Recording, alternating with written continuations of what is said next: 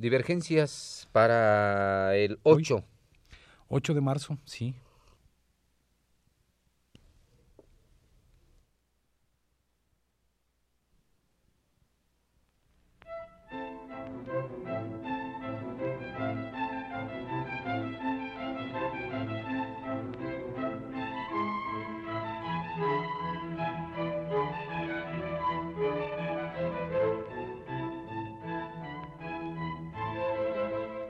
Divergencias.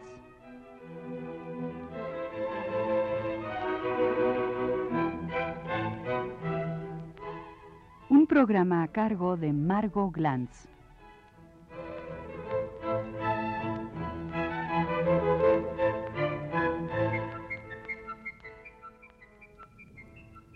Los infortunios de una pareja de amantes.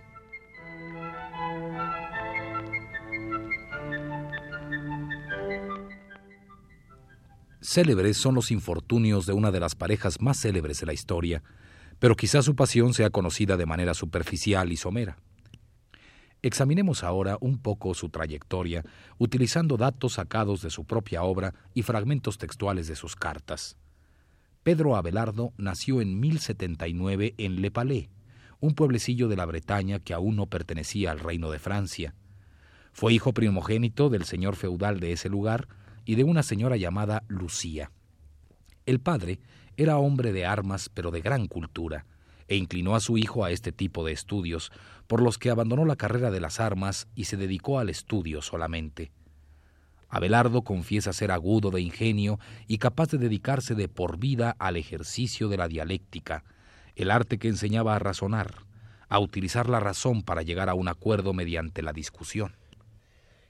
Alrededor de 1095, es decir, cuando tiene más o menos 15 años, recorre Francia escuchando las lecciones de dialéctica y disputando él mismo para apropiarse el modo de discusión que le permita convertirse desde muy joven en un maestro del género. A finales del siglo XI, Abelardo llega a París, la ciudad que ya era entonces el centro de Europa. En París se hace discípulo de Guillermo de Champeau, maestro en la propia Catedral de París. Poco a poco se va manifestando la discrepancia que había de convertir en enemigos acérrimos a estos dos hombres y culminar con el triunfo de Abelardo, que le da fama en todo el mundo. Sus disputas con Champeau lo obligan a retirarse a la pequeña villa de Melun, donde se convierte en maestro máximo a pesar de su juventud.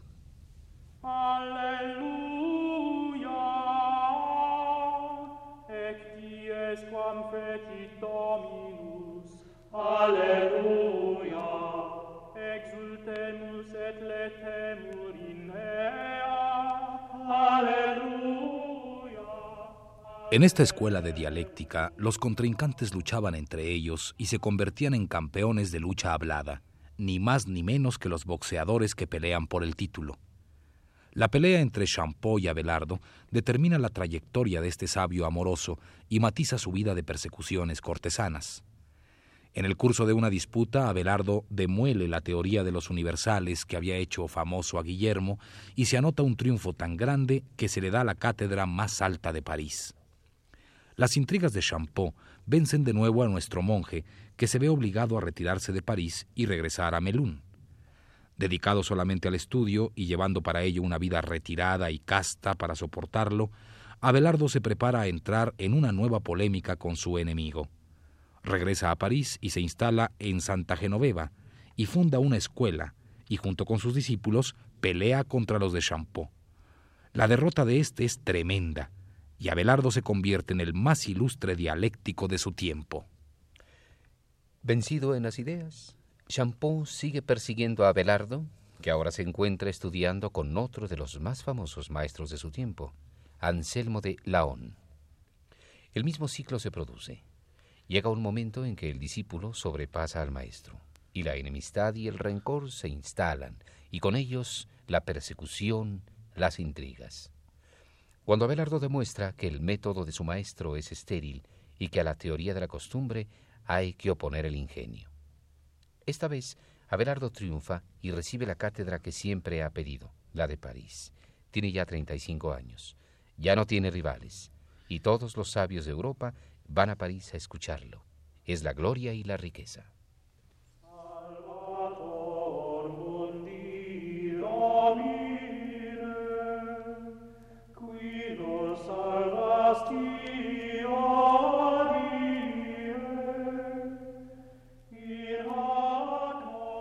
Al culminar esta etapa de su vida intelectual y mundana, la suerte de Abelardo sufre un gran cambio. Estamos en 1116, el año que, al decir de sus biógrafos, revela la imperdonable ligereza de su relación con Eloísa. Esta joven era probablemente huérfana y vivía con su tío, clérigo y canónigo como Abelardo, Fulberto, y como él, también perteneciente al mundo de la Catedral de París. Eloísa había sido educada en el monasterio de Argenteuil, donde había aprendido el latín, el griego, el hebreo, y por lo tanto era famosa por su inteligencia y su cultura. Cuando aparece en la vida de Abelardo, Eloísa tiene entre 16 y 17 años. De ella solo se sabe lo que dice en sus cartas, lo que Abelardo, que la amó, predica, y lo que Pedro el Venerable escribió acerca de ella con gran admiración antes de conocerla, y que cuando la vio quedó fascinado. Abelardo no la describe físicamente. Se limita a decir, aunque Eloísa no era desprovista de belleza, superaba a todas las mujeres por su profunda cultura. Su físico es definido cuando en 1800, al desenterrarse los cadáveres de los amantes en la tumba donde se les había enterrado juntos, se descubrió que Eloísa debió haber sido de estatura grande y delicadas proporciones, a juzgar por su osamenta, de frente lisa y redonda y en perfecta armonía con las otras partes del rostro. Su quijada estaba formada de dientes blanquísimos. Y esta fúnebre y postrera belleza, así descrita, en esqueleto, rellena de carne las cartas amorosas, mejor dicho, apasionadas, que nos han llegado y que hace a Abelardo más famoso por sus amores que por sus estudios dialécticos.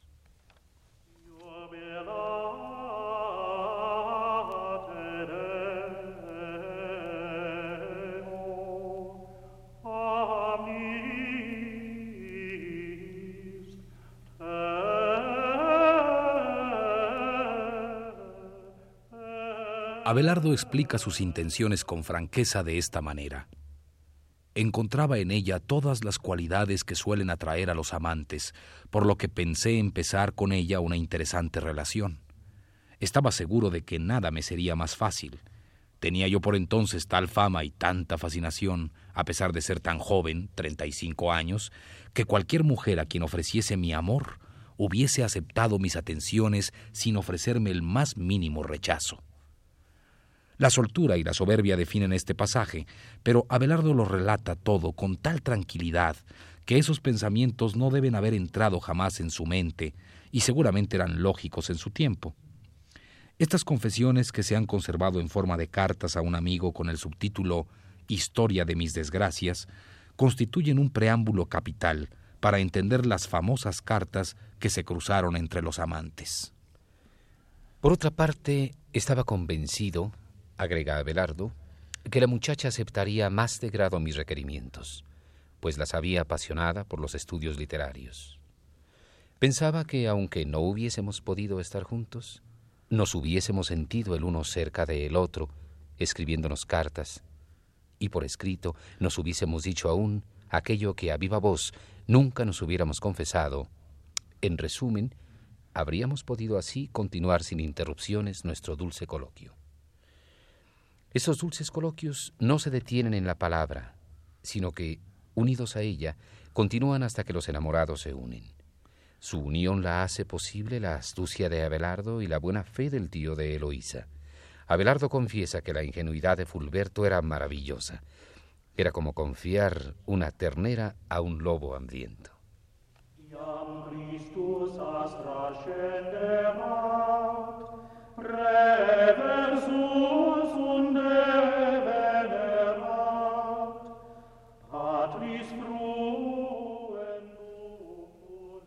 Fulberto era muy voraz respecto al dinero, continúa Abelardo, y además deseaba que su sobrina se perfeccionara en los estudios literarios. La ingenuidad y la codicia de Fulberto favorecen la lujuria de Abelardo, que consigue el permiso de vivir en pensión en la misma casa donde Fulberto aloja a su sobrina. No solo eso, acepta que Abelardo le dé lecciones y hasta que le pegue si la muchacha no progresa. Este doble permiso abre el camino. Confiarme a la muchacha para instruirla y además darme el permiso para golpearla no equivalía quizá a conceder plena libertad a mis planes y a proporcionarme la ocasión, aunque personalmente no lo hubiese querido, para obligar a la muchacha a que se plegase a mi voluntad en el caso de que no fuesen suficientes las lisonjas y las caricias? Pero Fulberto, reitera Abelardo, estaba muy lejos de suponer tal turbiedad en mis intenciones y por dos buenas razones. Primero, por el amor y confianza que le tenía a su sobrina, y luego, y sobre todo, por la antigua fama de mi castidad. Así nos encontramos reunidos, primero bajo el mismo techo, y luego se unieron nuestros corazones. Con el pretexto del estudio solo pensábamos en nuestros amores y además los cuidados escolásticos ofrecían aquella soledad que el amor siempre exige. Abríamos el libro pero hablábamos más de amor que de filosofía. Eran más los besos que las explicaciones. Mis manos corrían más a menudo a su seno que a los libros, y el amor atraía más nuestros ojos de lo que la lectura exigía. Y a veces, para eludir cualquier sospecha, yo llegaba al punto de golpearla. Pero era el amor, no el desdén. Era la ternura, no la ira, la que me obligaba a pegarle y todo era como el bálsamo de amor más preciado.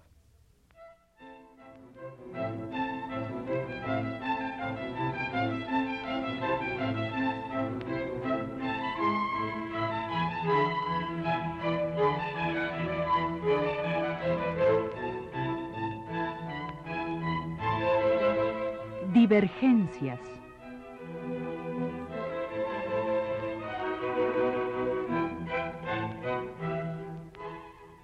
Programa a cargo de Margot Glantz.